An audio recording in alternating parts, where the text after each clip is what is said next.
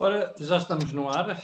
Estamos com o Think Tank, uh, terça-feira, 10 de novembro do ano da graça de 2020.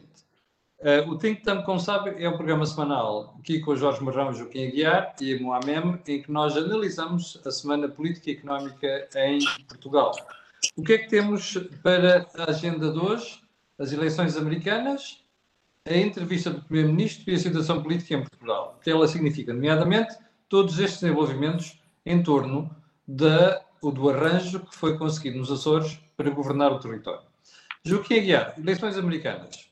O que é que tem a dizer sobre o assunto? Ah, antes de começarmos, para não haver qualquer dúvida, lembrar que o Think Tank e o Meltox têm ajuda à produção do grupo Sendis e Alidata e tem também o canal Acordo do Dinheiro, uma parceria com estes senhores que estão aqui atrás, que é a Prozis. Uh, Joaquim Aguiar, eleições americanas, surpreendeu?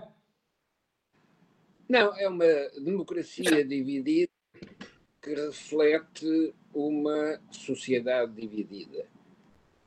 Isto significa, em termos, em termos práticos, que uh, não há propriamente uma liderança e uma unificação destas divisões que foram reveladas nesta, nestas eleições, mas há o comentário que a própria eleição significa daquilo que representou Donald Trump.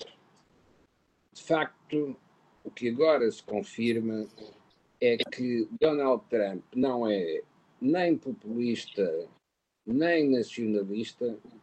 Donald Trump aproveita a divisão da sociedade para para si uma base de apoio. O que significa que ele nunca pode estar interessado na unificação da sociedade, porque o seu poder deriva diretamente da divisão na sociedade. E quando isso se reflete na divisão da democracia, significa na prática que temos 70 milhões de eleitores com Trump e 73 ou 75 milhões com o Biden. Ora, é um resultado de tal modo negativo do ponto de vista de condução da sociedade que, de facto, tendo perdido as eleições, Trump não perdeu o, a sua relevância na política americana. Agora, porque é que isto acontece? Porque a população de etnia branca sabe que nesta década vai deixar de ser maioritária na América, sabe, por outro lado, na economia, que a economia americana está ameaçada por outras economias mais competitivas, e perante estas duas ameaças, uma interna e outra externa, as propostas de Trump de isolar a América e afirmar uma posição nacionalista conduziram ao absurdo de a América ser mais pequena agora e a economia americana está mais vulnerável do que estava antes. Destas eleições, no entanto, vale a pena uh, extrair um ensinamento. Reconhecer o talento dos analistas do KGB e do seu chefe Vladimir Putin, que há quatro anos atrás identificaram estas divisões da sociedade americana e as correspondentes divisões políticas e fizeram na América o equivalente àquilo que o Reagan e a Guerra das Estrelas tinham feito com o Gorbachev e com o desmembramento da União Soviética. Isto significa que o que os quadros do KGB viram estava à frente de toda a gente e toda a gente podia ter visto. Mas, de yeah. facto, quem beneficia objetivamente são aqueles que são os adversários dos Estados Unidos. Quem permitiu que isto acontecesse não desaparece de cena, E o que vamos encontrar é as dificuldades da governação que têm que assimilar e controlar aquilo que é a herança do Trump, ao mesmo tempo que os adeptos do Trump estarão a fazer manifestações na rua contra o novo poder que não resolve esses problemas. Ó Joaquim, mas há uma pergunta que tenho para lhe fazer, que é colocada aqui por um espectador. Ele pergunta assim: Trump perdeu as eleições, que é Eduardo Abcacis. Ou seja, este senhor está no grupo daquelas pessoas que continuam a dizer que Trump não perdeu as eleições e, portanto, houve fraude, suponho eu, não houve fraude, e isto tudo vai parar a tribunal e, portanto, não são favas contadas. O que é que o Joaquim tem a dizer sobre isto? Oh, oh Camilo, uh, é, é, a resposta é muito simples. É que se houve fraude nas eleições, tanto houve fraude para um lado como houve fraude para o outro. Porque se há fraude, conhecem-se as técnicas da fraude. E se se conhecem, tanto podem ser usadas para um lado como podem ser usadas pelo outro. Aquilo que está a acontecer neste momento é outra coisa. É tirar as eleições do campo dos eleitores para as colocar no campo dos juízes. Isto é, uh, o sistema judicial, que foi preenchido durante estes quatro anos por adeptos de Trump, o sistema judicial vai ser chamado a, a decidir sobre o contencioso das eleições. Oh, Joaquim, mas não acha que isso não é saudável? Não é uma questão de ser saudável ou não, é uma questão de corresponder às técnicas que o Trump sempre utilizou nas suas atividades comerciais, e económicas, empresariais. Mas a pergunta é outra. A pergunta é outra. A democracia americana não tem as instituições suficientes para dirimir estes conflitos sem ser preciso envolver os tribunais numa disputa eleitoral?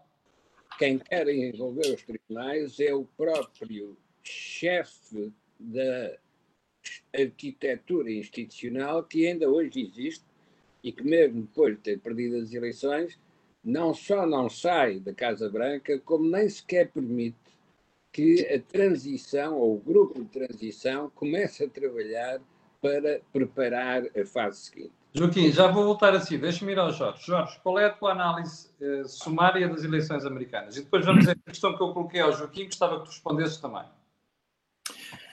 Uh, vamos lá ver, nós, nós temos uma, fazer uma, temos que fazer, estamos a fazer a leitura europeia das eleições na América.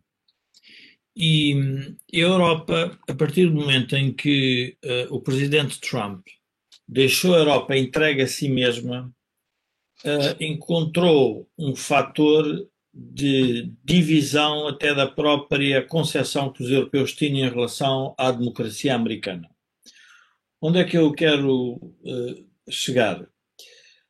Nós temos que pensar, e este é um problema que, que um, um jornalista inglês colocou, é se os conservadores do mundo devem ou não estar satisfeitos com uh, a eleição de Joe Biden e a derrota de Trump. E ele põe o problema não numa questão de caráter, numa questão de políticas seguidas pela América sob a presidência americana. E a primeira, e a primeira afirmação que nós estamos, temos que fazer, e isso vai de encontro ao que o espectador eh, que tu há pouco citaste uh, referiu, é que quem declara o presidente de um país, de uma democracia como a América, não é a CNN. A CNN declarou vencedor quando o candidato, que tem 71 milhões de votos, considera que houve fraude eleitoral. Ou seja, significa que quer recorrer às instituições da democracia para repor a sua verdade, que pode ser até uma grande mentira ou uma meia-verdade. Mas a verdade é que a democracia funciona quando as instituições são chamadas a funcionar. E não é através do debate mediático e da assunção jornalística que já havia um vencedor antecipado que se resolve o problema da democracia. E depois também temos que nos lembrar que a litigância relativamente às eleições nos Estados Unidos tem sido uma constante nos últimos anos. Os democratas nunca Jorge, uma constante não. Aconteceu na disputa entre Albert Gore e George Walker Bush, filho, no segundo e, mandato. E aconteceu com os democratas com Trump que dizem que houve interferência russa. Aliás, os, os, os anos da presidência Trump são pelos democratas como uma interferência de um país estrangeiro nos destinos da, da, da sua América. Portanto, a divisão entre o Partido Republicano e o Partido Democrata sobre as eleições tem sido uma permanente nos últimos anos. E estes próximos quatro anos vai continuar a existir uma desconfiança por parte do eleitorado relativamente às conclusões da própria eleição. Onde é que eu Mas, quero chegar? Deixa-me deixa só interromper aí. Eu percebo tudo isso. A questão minha não é essa. Eu tenho um grande respeito pela democracia americana. Claro. Eu estudei a democracia americana. Eu estudei na faculdade e estudei quando fui para os Estados Unidos, com algum cuidado. E há uma coisa que me faz uma impressão muito grande: é ver judicializar uma disputa política. Isso eu não concebo. Mas, oh, oh, Porque isto tem que ser resolvido por instituições que não têm nada a ver com o Poder Judicial. Camilo, nós, é, por isso é que eu estava a referir, temos que perceber o que é que os democratas fizeram com, com a presidência de Trump. Foi igualmente é que... negativo. Foi igualmente negativo. Não, não, foi igualmente negativo relativamente a um conjunto de pessoas, de instituições que tinham que investigar a interferência russa nas eleições americanas. E nós temos que lembrar que essa é a vingança de Trump.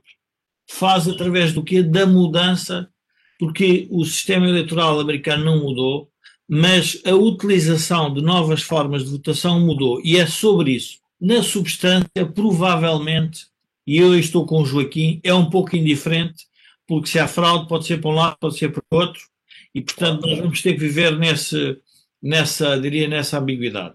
Agora, o que é mais importante referir é que a litigância entre os dois partidos está a ir ao cerne da própria democracia. Ou seja, eles próprios não estão a aceitar as instituições que declaram um presidente.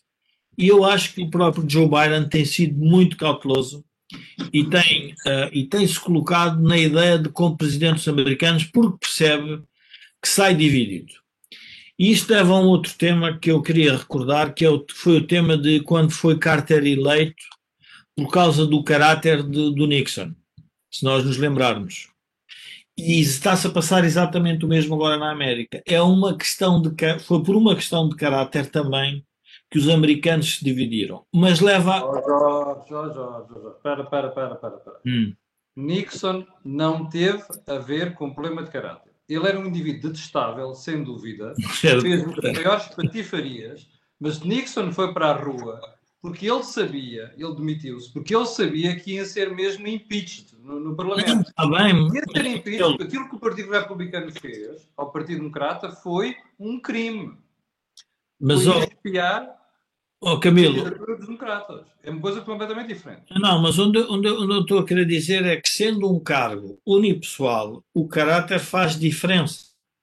E, portanto, como, como o próprio presidente vamos lá ver, o próprio presidente Trump criou um problema reputacional ao próprio Partido Republicano. A forma como ele geriu a política americana é criou um problema reputacional ao partido. Agora, vamos centrar nas políticas que Trump fez.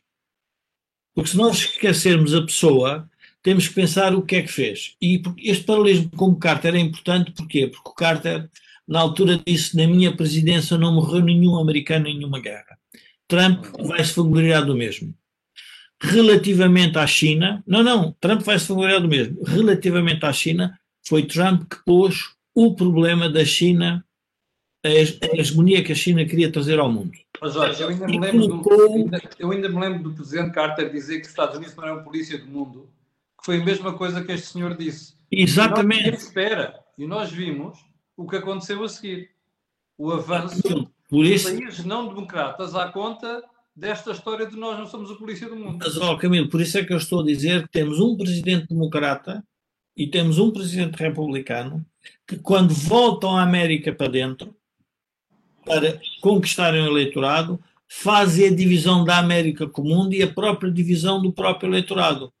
E por isso é que nós temos que ter aqui alguma cuidado com a leitura que estamos a fazer, porque a leitura europeia era que uh, o Trump faz parte do, do, do grupo dos deploráveis. Ele é o, é o deplorável número um.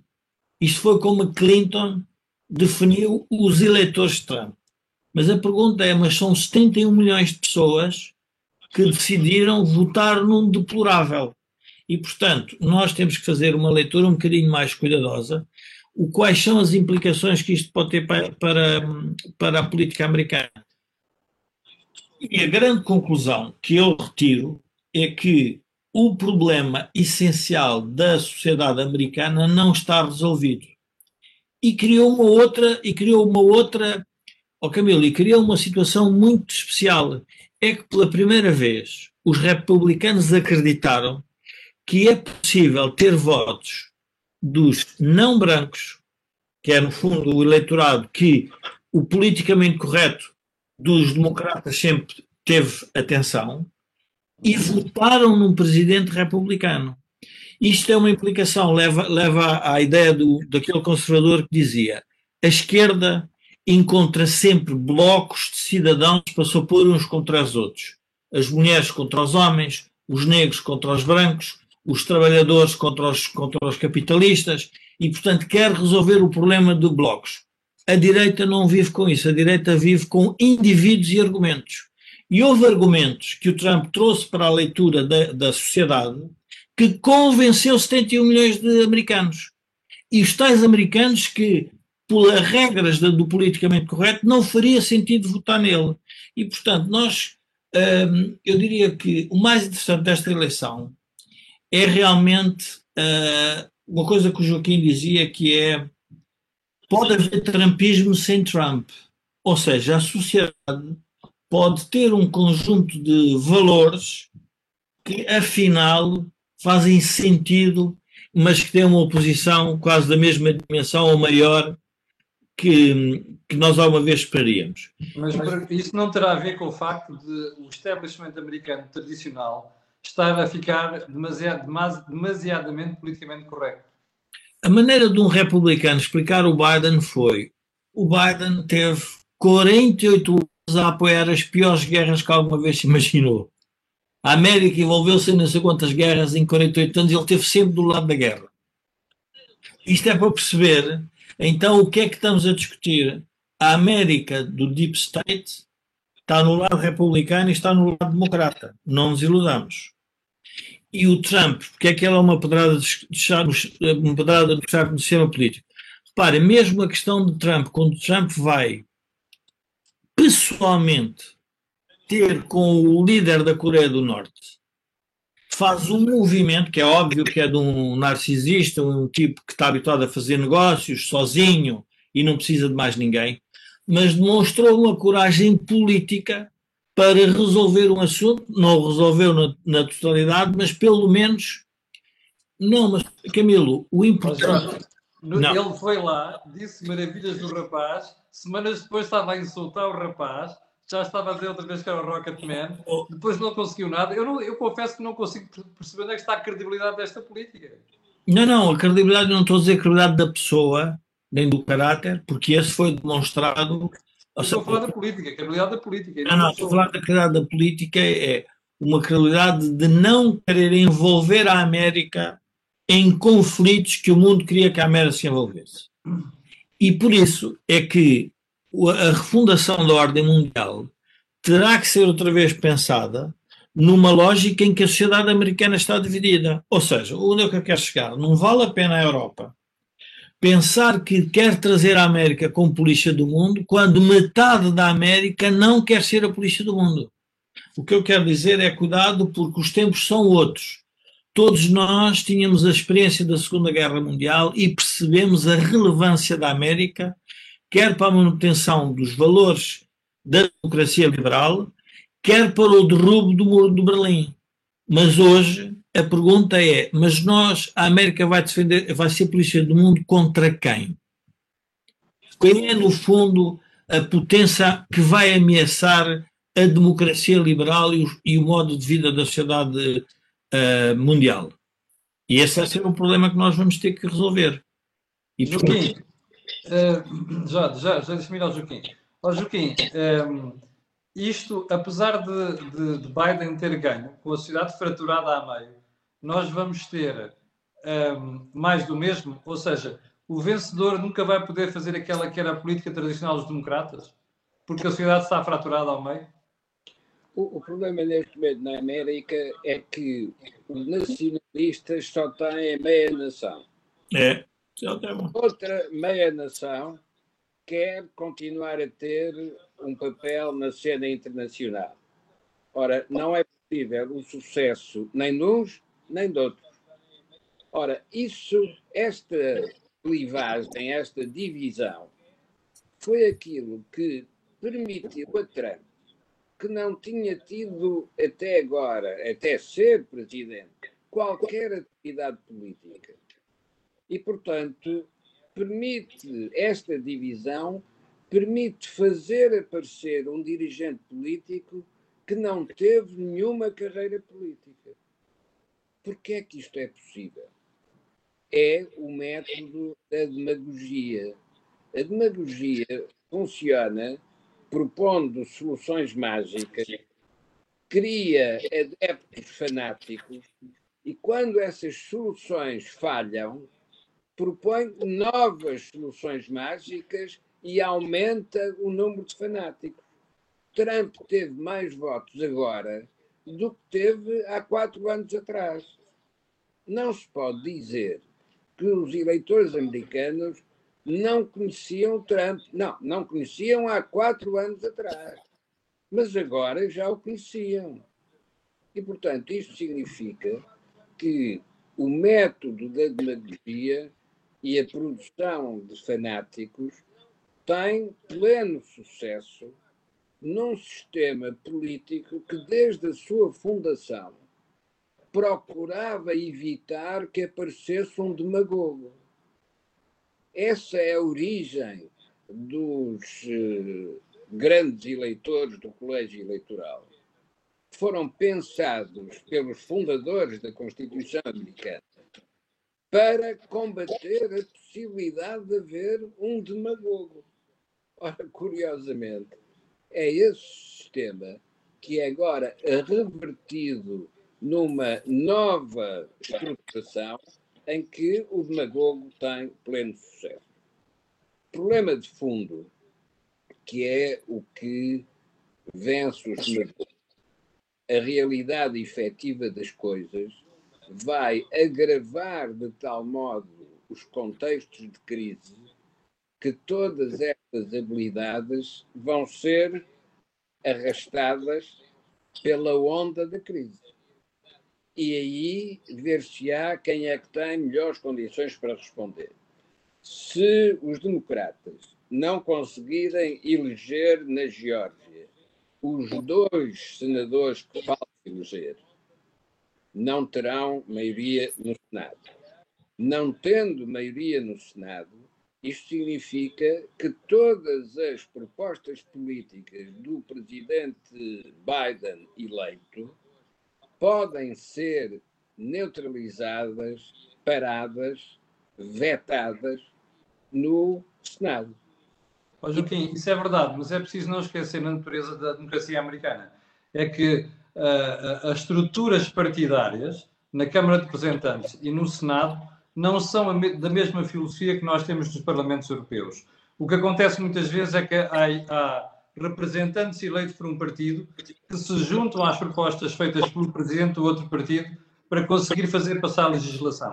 E nós temos visto isto nas últimas décadas com variedíssimos presidentes, até porque, como as pessoas, as pessoas cá não sabem, a maior parte deles não estudaram isto, o, o Parlamento americano é renovado, a Câmara de Representantes e o Senado é renovado quando há eleições presidenciais e não só. Portanto, aquela renovação é quase permanente. É normal haver essa divergência entre maioria presidencial e maioria no Congresso.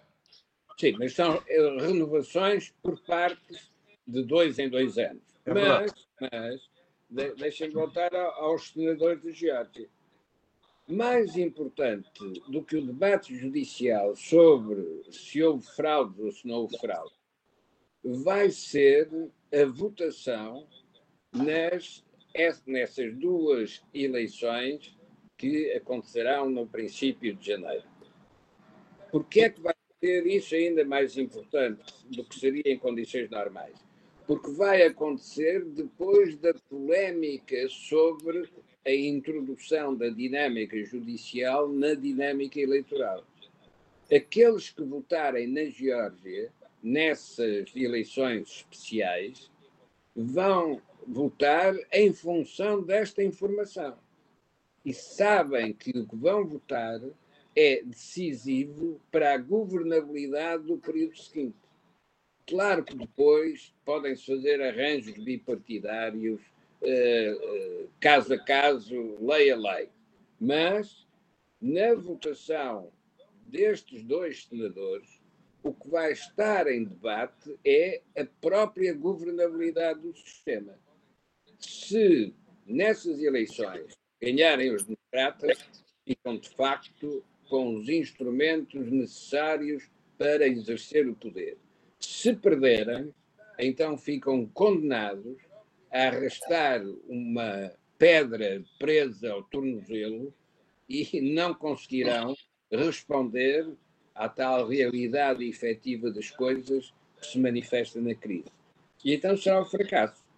E, portanto, dentro de dois anos, nas próximas eleições parciais, não só não teriam a recuperação do Senado, como estariam em vias de perder a posição que têm de maioria na Câmara dos Representantes.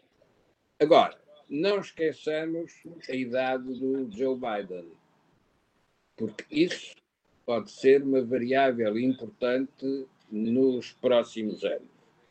E não esqueçamos que a morte é uma variável na política. Por enquanto, a variável está-se a manifestar com os mortos da peste, mas pode-se manifestar com a morte do presidente. E nessa altura, quem entra para a função presidencial é a Kamala Harris, vice-presidente.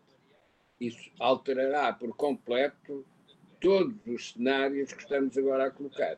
Oh, Joaquim, já, mas já agora eu já ia a esse ponto. Porque é que, quais são os cenários que o Joaquim perspectiva se nós deixarmos de ter um presidente e a vice-presidente subir a presidente, como aconteceu com Gerald Ford e, e, e Nixon? Não, o, o, que acontece é que radicaliza a questão interna, uh, que é uma questão racial. E radicaliza porque não é a mesma coisa a eleição do Obama e a eleição da Kamala Harris. Então porquê? Por causa do sufrágio? Não, porque a repetição é diferente do original. No original era uma surpresa uh, estimulante. Vamos ver se conseguimos ultrapassar a divisão racial. Verifica-se com Trump, que sucede Obama, que pelo contrário, não resolveu e radicalizou. Portanto, se agora Joe Biden desaparece e quem fica é Kamala Harris, não tem o benefício da dúvida que teve o Obama. E, portanto, a conflitualidade generaliza-se rapidamente. Como, entretanto, agora com a utilização do sistema judicial para interferir nas, nos resultados eleitorais. É o próprio sistema judicial que estará em crise, em termos de confiança da sociedade em relação à sua independência, restam os militares. E, portanto, corremos o risco de, a breve prazo, deixarmos de discutir se são radicais de direita ou são radicais de esquerda porque são os militares que preenchem esse vazio de poder que a sociedade dividida provocou na democracia dividida. E então podemos ter um cenário radicalmente distinto. E repito novamente, cumprimentos aos analistas do KPGB, porque de facto detectaram uma fratura que estava escondida e que hoje é a fratura principal na política americana. Deixa-me voltar ao Jorge. Jorge, imagina que Biden sai de cena e a senhora Kamala Harris assume o poder. Tens a mesma visão que o Joaquim? Eu, eu, ah, vamos lá ver, nós tem que haver um vencedor e um derrotado nas eleições. E, e o vencedor e o derrotado nestas eleições eh, é difícil, no final haverá alguém, alguém que teve mais votos no colégio eleitoral do que outro. Mas tu achas que Trump ainda tem hipótese de recuperar isso? Não, há um verdadeiro derrotado nesta, nesta, nestas eleições, há uns verdadeiros derrotados nestas eleições, que é a esquerda do Partido Democrata. Porque o Partido Democrata, não nos, temos que nos lembrar que teve eleições primárias e que decidiu apostar em Joe Biden. E não foi atrás de nenhum dos, dos, dos candidatos que tinham um discurso muito mais à esquerda, em que já de alguma forma afloravam a ideia do poder haver um, algum socialismo na sociedade americana. E, portanto, Kamala Harris a partir do momento que se torna vice-presidente, tem que perceber isso. Porque se ela não entender que esse foi o sinal dado, porque nós temos, eu lembro do debate dela com o, com o Biden, ela quase que chamou o Biden racista. É Portanto, ela vai ter que esquecer tudo o que disse se quiser ser presidente de todos os americanos. Oh, Jorge, mas isso, é, isso, é normal na campanha eleitoral, não é? Um chamou o palhaço ao outro. Mas, ó oh, oh, oh, Camilo, é mas mas, Camilo, mas quando a sociedade está muito dividida, nós temos que lembrar que Trump. Um, há um, um, jornalista do Spectator, tem um podcast muito interessante que diz o seguinte: o mais importante para um presidente da América é saber o que é que pode fazer com o poder. E o que ele dizia era que quando Trump chegou ao poder, havia dois lobbies que o impediam de exercer o poder. Foram os burocratas e os militares. Os militares porque não lhes deu guerra e os burocratas porque baralhou completamente o deep.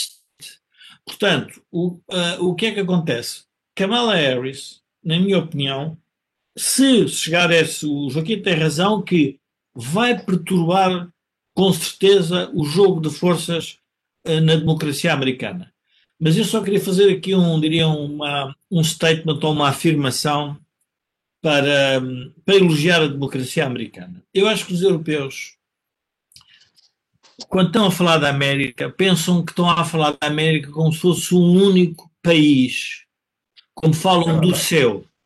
É Nós temos que lembrar que a América é uma democracia de equilíbrios muito instáveis. Nós temos que, tiver uma guerra civil, vocês vejam, usar a mesma argumentação que nós estamos a usar na América e que usamos em Espanha, em que a Catalunha quer sair. Admitamos que o governador da Califórnia se Trump não é eleito e diz eu quero, sobre matérias estaduais, eu tenho estes poderes e sobre estes eu quero, eu quero exercer estes meus poderes contrário ao governo federal.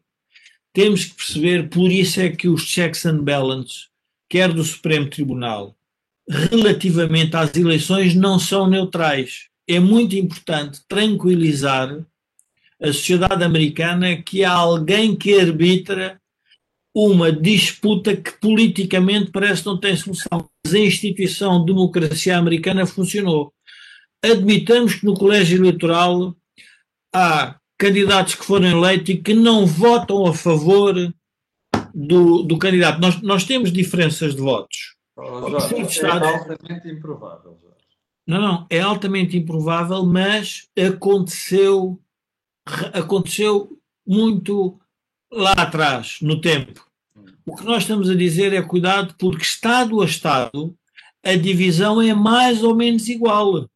Portanto, nós vamos ter governadores estaduais, republicanos e democratas, que sabem que estão a governar para o Estado em que metade da população não votou neles.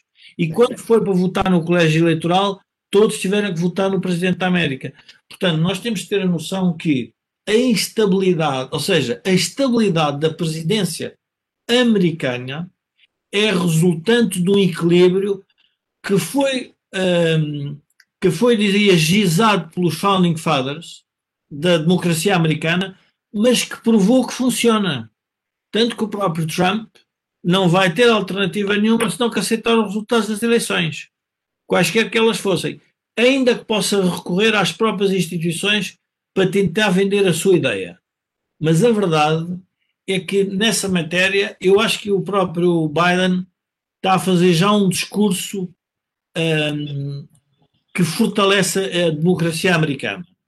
Porque ele está a insistir, eu vou ser realmente o presidente de todos os americanos. Porque não nos esqueçamos. O discurso dele um, foi um discurso muito inteligente. Muito inteligente. Por isso é Porque é que... ele, ele, decidiu unir a América sem buscar não, não, foi um discurso, fraturas. Não? não, não é só um discurso muito inteligente, eu acho que é um discurso realista. Ele percebeu que havia gente no Partido Democrata que queria que ele fizesse um discurso muito menos americano e muito mais democrata. E ele reconheceu que não o podia fazer. Por as razões que há pouco o Joaquim referia. É que ninguém ganhou. São 76 milhões contra 71 milhões de votos. 5 milhões de votos, então em disputa naquela, naquela nação, que teve a maior votação que alguma vez teve na, na história da, da, democracia americana. Desde 1900. Desde 1900. Desde 1900. Agora, nós europeus, quando olhamos para a América e com a nossa sobre, uh, superioridade histórica e imperial que fomos, não percebemos é realmente o que é que é a América. E a América. Tu achas, tu achas que é essa soberania europeia que nos leva a olhar para aquilo de maneira diferente? Mas completamente a, sub, a sobranceria. Não, vamos lá ver. Ou são eu, conceitos, oh Jorge, mas oh, admite-se a hipótese de poderem ser conceitos diferentes de Camilo, a, a relação sempre que a, que a Europa teve com presidentes republicanos foi sempre muito especial. Sempre. Porquê? Porque o modelo republicano, vamos lá ver, o nosso modelo, o modelo social europeu, ou o modelo de sociedade europeia é muito diferente do americano em geral. E todos os países da Europa. Mas a Europa recebeu bem o Reagan, Jorge mas, mas está bem, recebeu, recebeu bem o Reagan porque resolveu um problema muito sério. E até o George Bush pai, até esse também foi bem Mas nós temos que nos lembrar o que é que se dizia de Reagan quando Reagan foi eleito. Não, mas era aqui. aqui que era um ator impreparado, que era um tipo que não tinha qualidade nenhuma, que não tinha densidade, a única coisa que ele sabia era uh, comunicar. E, e, e, e é interessante ver, o tempo passa e o, que muda? Na altura dizia-se que o Reagan tinha que ser eleito porque tinha dominado uma nova, uma, um novo meio de comunicação que era a televisão. A sua capacidade era contagiante de falar. E também dizemos agora que com as redes sociais o Trump foi contra o mainstream. Ou seja, isto também é, uma, é interessante notar que para um, nesta democracia em que realmente o poder da palavra, da persuasão, tem, é muito importante, nós temos que acompanhar com muito cuidado os mídias. E os mídias prestaram um péssimo serviço nestas democracias, nesta, nestas eleições. Agora a análise para esse campo, Jorge, que é um, qual é a apreciação que nós podemos fazer na forma como os mídias cobriram isso? Não é apenas os americanos, sobretudo os europeus. Perderam noção de opinião versus informação. Quer dizer, tomar uma coisa é, um, é, um, é eu editorialmente estar alinhado com uma linha uh, de pensamento de um presidente ou de outro. Relativamente à informação, é uma coisa estranha. Como é que os jornalistas decidem, os meios de comunicação decidem, decidem silenciar um presidente que ainda é presidente e que acabou de ter aquela votação? Não há, quer dizer, eu não consigo entender nenhuma justificação razoável, nenhuma, a não ser que não gosto do caráter do Trump e que ele realmente fez um foi, foi a presidência mais, eu diria, mais errática e mais difícil de analisar que alguma vez teve. E, e cujas consequências ainda vamos ter que viver, conviver com elas durante algum tempo. Mas cuidado, mas há fundamentos que nós não podemos perder de vista. Os fundamentos constitucionais e os fundamentos relativamente aos direitos uh, de expressão e de liberdade e essa é uma obrigação da imprensa fazer a cobertura da informação que não lhe agrada. Isso é que é um problema. Não é, eu, não vou, eu não posso estar a, a, a... Não é para eu ser jornalista, porque eu sou muito crítico da minha classe, mas ali a questão não é não lhe agrada. Ali a questão é que o Presidente estava a falar em votos legais, votos ilegais. O Presidente não pode oh. dizer. Não é, um, não é o Presidente que pode dizer se é legal ou ilegal. Não é? Camilo, Camilo. Está aí? Camilo, o presidente remeteu para a instituição que tem que decidir sobre isso. o jornalista decidiu que o presidente estava errado. É esse, é esse, eu diria, é esse julgamento mediático prévio. E o poder do quarto poder é de tal ordem que foi por isso que o próprio Trump usou os mídias não mainstream. Não é por acaso que isto acontece, Camilo. Ou seja, demonstrou-se que a única forma de um presidente que não é da linha do politicamente correto ser eleito na América é não usando os meios tradicionais. Mas a pergunta é: então com quem é que estão os meios tradicionais? E esse vai ser outro debate na América, porque o que é que vão todos dizer? Bom, a América vai estar outra vez com Wall Street, com os burocratas, com os militares e com os grandes interesses económicos. Esse vai ser outra vez o discurso que vai aparecer, e por isso é que o Joaquim tem razão. Não ficou resolvido o problema da sociedade americana nesta eleição. E poderia ter ficado. Joaquim, considerando Joaquim, o presidente que é o Trump. Joaquim, vamos, vamos, voltar a si para tentar perceber aquela atitude dos três canais de televisão que decidiram interromper o discurso que o presidente estava a fazer. Isto foi um erro da imprensa? É um erro e é uma demonstração de inferioridade. É. Então, porque, porque a verdadeira superioridade dos meios de informação é transmitirem a informação como quem faz uma radiografia e a seguir fazer o diagnóstico médico dessa radiografia. É, exato, exato. E essa é a superioridade, porque o órgão de comunicação tem a última palavra. Quando interrompe a palavra do outro, acabou. Ou sem a possibilidade de desmontar e denunciar. Eu preciso que o demagogo fale para que eu possa denunciar a demagogia. Agora, se eu interrompo o demagogo, ele continua a dizer que tem a solução e eu nem sequer deixei que ele apresentasse a solução. Criou mais adeptos fanáticos com a interrupção do, decidida pelos canais de televisão do que se eles tivessem deixado desenvolver essa argumentação. O mesmo, aliás, está a acontecer com as redes sociais, quando o Twitter e o Facebook censuram ou põem um registro de dúvidas sobre aquilo que está a ser transmitido. Não deve ser por essa via da supressão, deve ser pela via do comentário. E o comentário pode ser muito mais destrutivo, muito é mais denunciador do que é uma solução de um quadro. Joaquim, deixe-me só dar um exemplo. Só, só agora, Joaquim, desculpa interrompê-lo. Os jornalistas, cada vez que um político mente, diz uma meia-verdade ou omite, saem de uma sala. Então, o que é que faziam os jornalistas a maior parte do tempo? O que é que os jornalistas fizeram? Eu estou aqui a fazer o papel do advogado do diabo. Eu sei, mas não, não, mas a pergunta é eu, que, eu, eu, jornalistas... vou dizer vou, vou, aproveito para dizer que acho lamentável aquilo que os canais fizeram. Aquilo não se pode fazer. Aquilo é censura. E estou de acordo com o Joaquim. Acho que deviam ter deixado o presente falar e esse que comentavam dizer. Ele Amigo, há três poderes, há três poderes que têm que ser sempre muito independentes: o média, é o, o cultural e o universitário. Estes três poderes têm que ter sempre a capacidade, como diz o Joaquim muito bem, de ter a última palavra sobre o que está a passar. Agora, não te quero ouvir, não parece que seja nem perto nem longe uma solução para, para, para, o problema da democracia americana. Foi um erro da imprensa americana, sem dúvida. Bom, eu tenho aqui uma pergunta para vos colocar. Joaquim, do ponto de vista económico, isto vai mudar. Já agora aproveito para vos perguntar: vocês acham que foi por acaso que a Pfizer anunciou a vacina ontem? Não, é, é por acaso, de certeza. Porque aquilo que nós dizemos agora que a Pfizer tem uma vacina é também eh, uma demagogia como outra qualquer, porque até agora a vacina ainda não foi comprovada.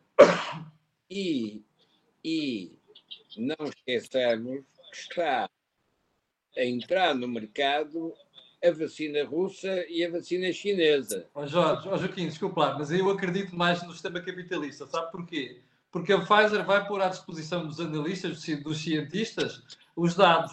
Os russos não puseram, os chineses também não. Portanto, eu tenho sempre dúvidas quando não há transparência. O, o problema neste caso é o problema da eficácia. Vamos lá ver o que é que funciona. Agora, o que é grave é que, do ponto de vista político e até do ponto de vista dos mercados financeiros, já está toda a gente a dar por adquirido que existe vacina. Isso é que é surpreendente, porque ainda ninguém explicitou claramente qual é o mecanismo que o vírus utiliza para perturbar a biologia humana. E, portanto, teremos de admitir, nem que mais não seja por hipótese prudente, que continuamos sem vacina. E, portanto, que continuamos a ter de responder a uma coisa que não conhecemos como é que funciona. Nem deixa, oh, Joaquim, deixa perguntar ao Jorge se acredita que a vacina, que o anúncio ontem foi por acaso. Ou se podia ter sido na semana passada. Uh, não, o anúncio, vamos lá ver, se uh, primeiro uh, a própria Pfizer, do ponto de vista estratégico, pensou que qualquer anúncio que fizesse iria interferir na leitura que se estava a fazer sobre as eleições. E, portanto, depois das pessoas votarem, porque vamos lá ver, o próprio Trump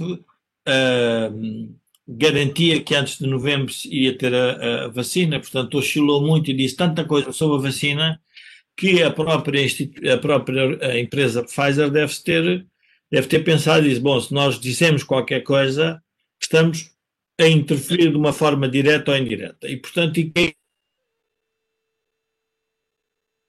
de, de bad reputation, de uma má reputação, porque tinha, tinha estado ao lado do candidato que tinha dito que tinha a solução. E, portanto, eu acho que é um processo normal. Agora, normal no sentido que só o deveriam fazer depois, ainda que, estou como o Joaquim, é preciso ler o que é que eles disseram.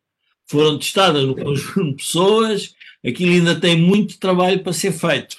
Deixa-me mudar, deixa mudar de agulhas, estamos a caminhar rapidamente para o fim, temos mais três minutos apenas, e gostava de ouvir a vossa opinião sobre o estado de emergência, a forma como foi declarado e, e o que está por trás disto tudo, não só nas posições do Presidente da República, como também do Primeiro-Ministro. Joaquim.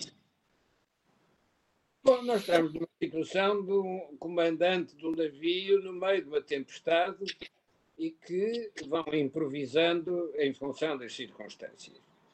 Em relação à intervenção do Primeiro-Ministro na entrevista à TVI, aquilo que eu tenho para sublinhar é que ele continua a improvisar, mas não reconhece.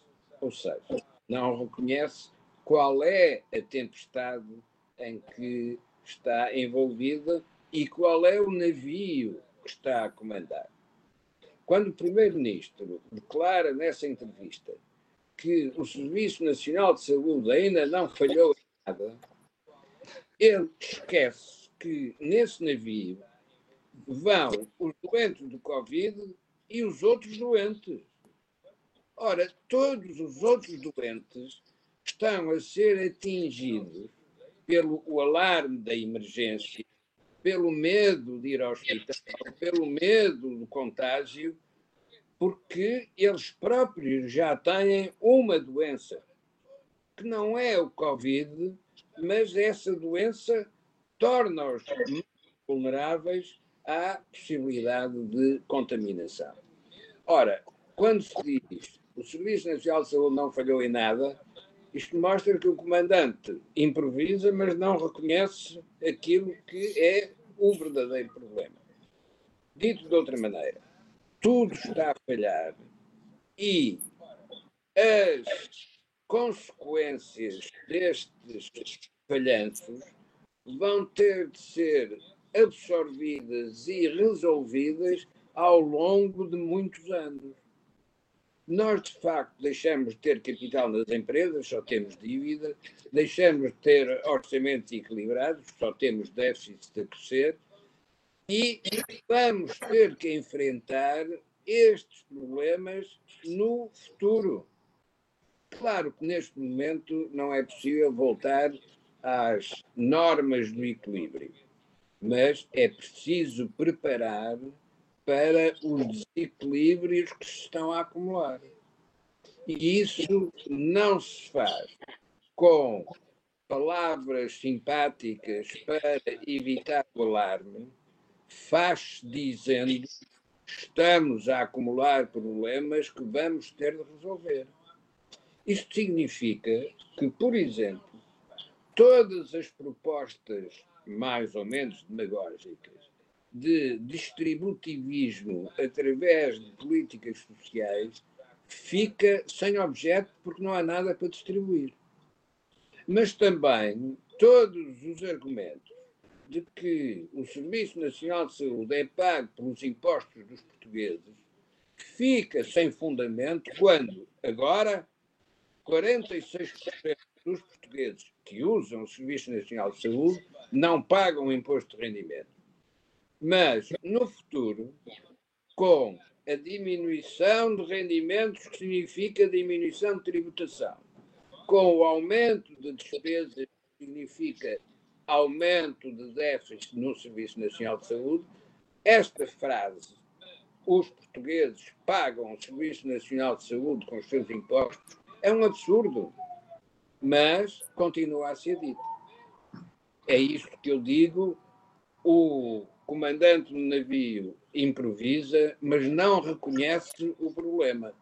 Ó Joaquim, mas acha que fa faz, faz sentido o, o estado de emergência nomeadamente com as restrições que foram impostas, eh, restrições à circulação de, das 11 da noite às 5 da manhã e depois no fim de semana entre as 13 e as 5 da manhã também. Faz sentido? São improvisos, mas que correspondem a uma, a, digamos, uma necessidade política. É preciso fazer alguma coisa, mesmo que não sirva para nada. Sim. E, portanto, decide-se, faz-se e a seguir, não, isto foi muito importante. Lembrem-se do primeiro confinamento, como aquilo funcionou bem. E agora diz: fomos surpreendidos com a segunda vaga. Olha, antes tivesse corrido mal a primeira, que estávamos mais preparados para a segunda. Sim. Jorge, um, o Primeiro-Ministro e o Presidente da República estão com medo dos caixões? É isso? É. Quer, quer, quer, o nosso, quer o Presidente da República, quer o Primeiro-Ministro, quer todos os, os, líderes políticos em exercício estão com medo dos caixões. Uh, portanto, não são, não são exceção. Onde é que eu acho, onde é que eu considero que nós somos uma exceção? Uh, a entrevista do Primeiro-Ministro começa com uma pergunta do jornalista Miguel Sousa Tavares, se era, perguntou-lhe se estamos ou não fora de controle. E aqui há três respostas possíveis. Sim, não, talvez. Só que o Primeiro-Ministro, quando diz o talvez, criou aqui uma, eu acho que criou uma situação uh, muito especial para quem acha que o Estado resolve tudo. No fundo, vem dizer que nós é que andamos a infectar uns aos outros. Nós temos que estar parados, não vamos ser multados porque não tem coragem de nos multar nem nos prender, mas nós a infectar, a infectar uns aos outros. Reconheceu que a responsabilidade individual na solução deste problema é muito relevante. Ora, eu aconselhava o Primeiro-Ministro a perceber que em muitas situações da sociedade portuguesa é melhor que nós tenhamos a nossa responsabilidade individual. E este tema que o Joaquim referiu do Sistema Nacional de Saúde é um bom exemplo. A partir do momento em que o Serviço Nacional de Saúde é uma responsabilidade total do Estado, tem que fazer tudo sobre isso, acabou de retirar a responsabilidade a um conjunto de pessoas. Então todos vamos acusar que o Serviço Nacional de Saúde falhou, quando provavelmente parte do falhanço do Serviço Nacional de Saúde resulta do próprio falhanço das próprias pessoas. E não deixamos que as pessoas percebessem o que é gerir o, o dinheiro para a sua saúde. Ou seja, nós estamos a criar, o, sem querer, criou a sua própria, cavou a sua própria sepultura. Porquê? Porque já está numa fase de emergência de tal ordem que tem que pedir aos privados para eles entrarem, mas agora tem que nos pedir a nós, cidadãos, que, por favor, sejam tolerantes, fiquem em casa e não se infetem uns aos outros. O que é que acontece? depois é produzido um conjunto de legislação para regular a vida, sabendo que a vida económica está desregulada. Então, as exceções são de tal ordem, os casos são de tal ordem, que nós perdemos a noção do que está certo e do que está errado. E eu acho que o Primeiro-Ministro, a contradição que ele.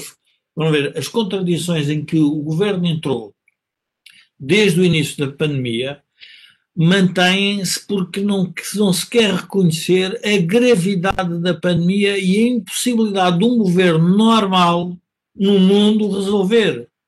A maior economia do mundo não conseguiu resolver. O próprio presidente Biden julga que tem a capacidade de resolver porque vai substituir, vai também ser, vai também ser avaliado sobre os resultados da política de saúde que vai introduzir. Portanto, nós é muito melhor um discurso, seria, na minha opinião, melhor um discurso mais frontal da dificuldade da situação e de perceber que realmente é um momento especial para a sociedade, do que propriamente estar aqui a jogar com as palavras, porque eu recordo-me, eu acho que é, que é fantástico, é, nós, se nós gravarmos o que a Direção-Geral de Saúde disse em março de 2020 e o que diz hoje, não tem nada a dizer. Havia uma coisa que era fácil dizer, meus senhores, estamos a aprender com a doença, estamos a aprender com a pandemia, não temos uma solução mágica, mas nós temos que mobilizar para resolver isto. Não, estamos no discurso negacionista. Afinal, nós conseguimos resolver os problemas todos. Há problemas que não se resolvem só com o governo e com o Estado. As pessoas têm que querer ajudar a resolver. E para isso temos que contar com todos. Ora, no início havia a ideia que não precisava de se contar com, com muita gente, que era-se muita gente, são todos os profissionais de saúde privada. E agora vamos ter que mobilizar quer os médicos do setor do Serviço Nacional de Saúde, quer os médicos privados para resolver. Eu acho que nessa matéria uh, o Primeiro-Ministro estará na certeza, na melhor das intenções, a tentar fazer o melhor para o país, mas eu acho que era bom mais um período de reflexão mais madura e com pessoas que pensam de forma diferente sobre a gestão da sociedade e da economia, para nós podermos ajudar a situação, porque realmente é uma situação, eu diria, que nenhum país do mundo, ou poucos países do mundo, se podem vangloriar. É verdade. Uh, Bom, voltando, voltando à expressão do Joaquim, que estamos no navio. Rápido, 30 segundos. Pronto. Estamos num navio com, com águas tumultuosas e o comandante anda um pouco a improvisar à deriva. Há uma regra na Marinha, eu não sou marinheiro, mas contou-me um, uma pessoa que, que, tem, que tem, tem carta de marinheiro e, portanto, anda em navios, que diz em plena tempestade nunca se discute o que o capitão diz por fazer. Porquê? Porque pode ser tarde, uh, o debate pode nos levar a afundar. Neste momento, o que nós temos é um, um capitão que não quer comandar, porque tem receio da decisão, mas ele vai ter que comandar o país, quer queira, quer não. Vamos ver. Bom, eu antes de terminar o programa quero só comentar aqui dois comentários, fazer aqui comentários sobre dois comentários. Um do Maico Carvalho Carvalho, diz assim: O Camilo é comunista, percebem? Pronto. O segundo é do José Carlos S. Gaspar, que diz assim: A única coisa que o Camilo tem de comunista é o Ferrari, que tem lindo para caraças. Bem, Ó Zé Carlos, eu primeiro não vou comentar, mas eu não tenho Ferrari. Pronto, uma vez publiquei uma foto ao lado de um Ferrari vermelho, precisamente para levar pessoas como você a dizer o que disse. Foi essa a razão. Para o final, eu quero recordar que na quinta-feira, no Mel Talks, eu e o Jorge Marrão vamos falar com o Benjamin Davis, que é um jornalista americano, foi meu colega na faculdade nos Estados Unidos, muito competente, que agora é professor de jornalismo e já passou por várias cadeiras de televisão dos majors norte-americanos. Vai ser na quinta-feira pelas 18 horas. Quanto a nós, olha, quero recordar só no final que nós temos apoio à produção deste programa e do Mel Talks do grupo Sendis Alidata e a parceria do canal agora aqui com estes senhores, que é a malta da Prozis. Quanto a nós, quero agradecer ao Jorge Marrão e ao Joaquim Aguiar, dizer-vos daqui a uma semana voltaremos a estar juntos e eu e você, já sabe, temos encontro marcado amanhã às 8 da manhã e também já sabe porquê. Aquilo que você ouve aqui, não ouve em mais sítio nenhum. Portanto, fica o convite para as pessoas que estão a ver, aquelas que vão ver, que é colocarem um gosto e fazerem partilha nas redes sociais. Obrigado aos dois e até amanhã às 8.